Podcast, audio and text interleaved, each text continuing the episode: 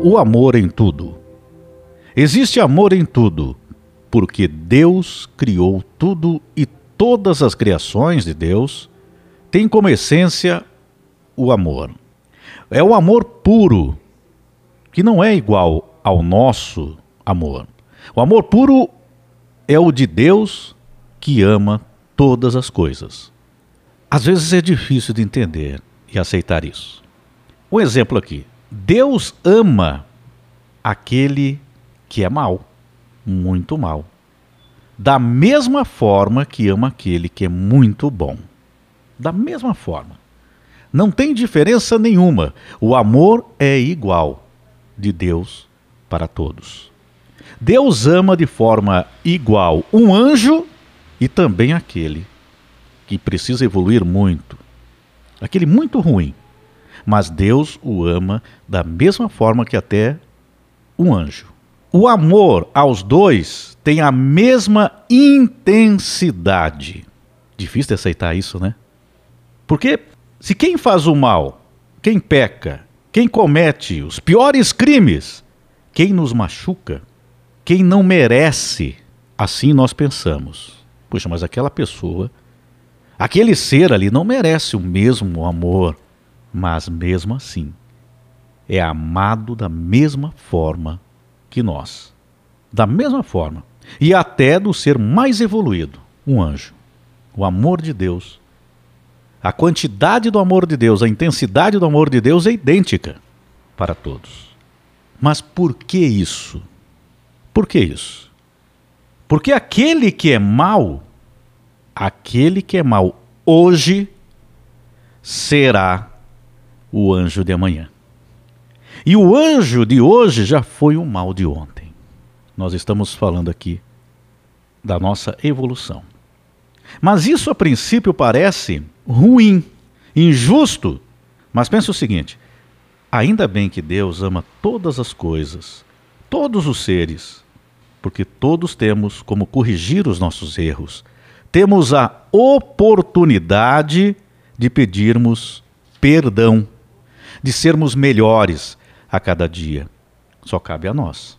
Por mais defeitos que você tenha, que eu tenha, por mais erros que tenha cometido, Deus te ama do mesmo jeito. Agora você pode questionar: bom, se Deus ama todo mundo de forma igual, então por que, que eu vou ser bom? Para que ser bom nessa vida? Porque quando vamos evoluindo, vamos vivendo melhor, o resultado é bom para nós mesmos. Ou seja, não é pelos outros, mas é para o nosso próprio bem. Não se engane, é bem pior não buscar ser melhor a cada dia. Mas por que, eu estou falando sobre isso hoje?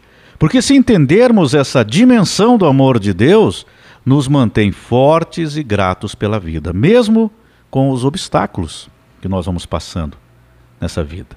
Nós somos julgados, muitas vezes maltratados, nós temos problemas financeiros, de ordem de saúde, de todos os tipos de, de problemas. E não sou eu quem está falando isso. Eu apenas estou explicando de forma mais simples, moderna, para você entender o que Paulo já dizia há dois mil anos e já falava sobre isso, sobre esse amor, sobre Deus e esse amor infinito. Mas o que isso tudo quer dizer? Que a vida é o puro amor e assim nós podemos viver, transmitindo amor recebendo amor. Só depende de nós. É claro que aquele que erra, e todos nós erramos, todos nós, em grau diferente de um para o outro, em situações diferentes, todos, sem exceção, deverão aprender e passarão pelo processo de aprendizado. E se não for pelo amor, acaba sendo pela dor. Mas não é uma dor determinada por Deus, são as dores das próprias consequências dos atos e decisões tomadas anteriormente. É a lei da vida. Lembrando, a vida é amor. Porque com esse aprendizado, um dia o mal virá a ser anjo. Deus quer o bem para nós. Nós somos responsáveis pelos nossos atos toda decisão que nós temos, das nossas atitudes, nós temos esse livre-arbítrio do que nós fazemos, do que nós falamos, do que nós pensamos. Eu estava lembrando aqui, você já viu acontecer de ter duas crianças que estavam brincando e de repente você ouve o barulho de um vaso quebrando? Pode ser não exatamente uma situação como essa, mas para dar um exemplo aqui. Mas as duas crianças lá estão brincando e de repente você ouve aquele barulho de um vaso quebrando. Aí a mãe vai imediatamente, corre para lá e vê o vaso, o vaso preferido dela, tá em cacos no chão. Engraçado, né, que às vezes a gente também tem né, ter preferência por algumas coisas. Aquela mãe, né, adora aquele vaso. Você olha para o vaso, parece que é igual aos outros até. Mas aquele vaso tem um negócio especial. Toma cuidado com isso aí. E aí as crianças estavam lá brincando e o vaso cai, fica todo quebrado. Aí essa mãe grita: Meu Deus, o que, que aconteceu? Os dois pequenos baixam a cabeça e vergonhados. Quem fez isso? Mesmo com medo. Um deles olha, erguendo um pouco os olhos só, ainda de cabeça baixa, e levanta um pouquinho a mão, assumindo a responsabilidade. Isso é o senso do fazer o certo, que mesmo sendo tão pequeno, tão pequena essa criança, ela já tem esse senso. É, é claro que a outra ela já estava entregando, apontando o dedinho para o lado, né, para tirar a responsabilidade dela, né, porque não tinha sido ela. Claro, mas brincadeiras à parte, né, isso é uma realidade. Aquela criança assumiu a responsabilidade, mesmo com o medo do que poderia acontecer mas a responsabilidade era dela, ela tinha quebrado. Então ela levantou um pouquinho a mão. Ela não conseguia nem olhar nos olhos da mãe direito, mas assume a responsabilidade. Nós temos essa responsabilidade na vida. Precisamos fazer o certo. Todos os dias, nos nossos atos, naquilo que nós falamos, naquilo que nós pensamos. Deus tem um amor tão grande que nos dá o direito da escolha. Ele, Deus, não cobra ele não fica exigindo de nós. Ah, você tem que fazer assim. Ah, você tem que fazer do meu jeito. Ah, isso que você fez eu não gostei. Deus não faz isso. Deus não cobra o tempo de ninguém. Não cobra. Não cobra o tempo. Você levará o tempo que você mesma, que você mesmo terá para o seu aprendizado. Até nisso. A escolha é sua, somente sua.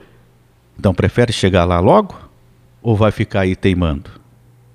Por isso que às vezes acontecem coisas sem interferência de Deus.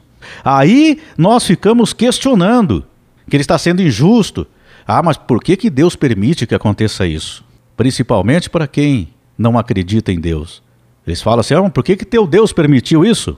Essas pessoas não entendem que é a nossa livre escolha, mas que tudo passa por aprendizados na nossa vida.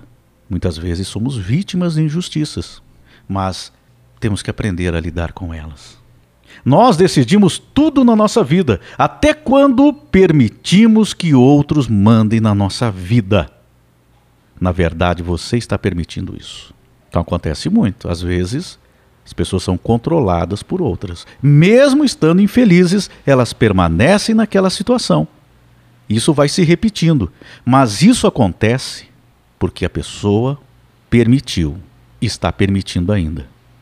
Por mais impossível que pareça ser, que a pessoa acha que não tem como sair daquilo ali, mas a decisão é dela. A decisão é sua somente. E só para fechar aqui a respeito desse assunto. Nós temos medos, dúvidas, incerteza de como será o futuro e por isso, muitas vezes, ficamos em situações que não nos fazem bem. Ou pior, temos atitudes na nossa vida que nós não temos essa percepção que aquilo na realidade não está somando. Pelo contrário, nós encontramos mais dificuldades no caminho devido aos nossos próprios atos. Mas o que resta para nós é a grande possibilidade que Deus nos dá, através do seu amor, que nós podemos mudar quando nós quisermos. Você pode mudar tudo na tua vida agora, o teu jeito de ser, o teu jeito de agir, de pensar, de julgar, de se proteger contra coisas que possam te atingir, mas tudo isso feito com amor, o amor desta vida, o amor mais puro, o amor de Deus.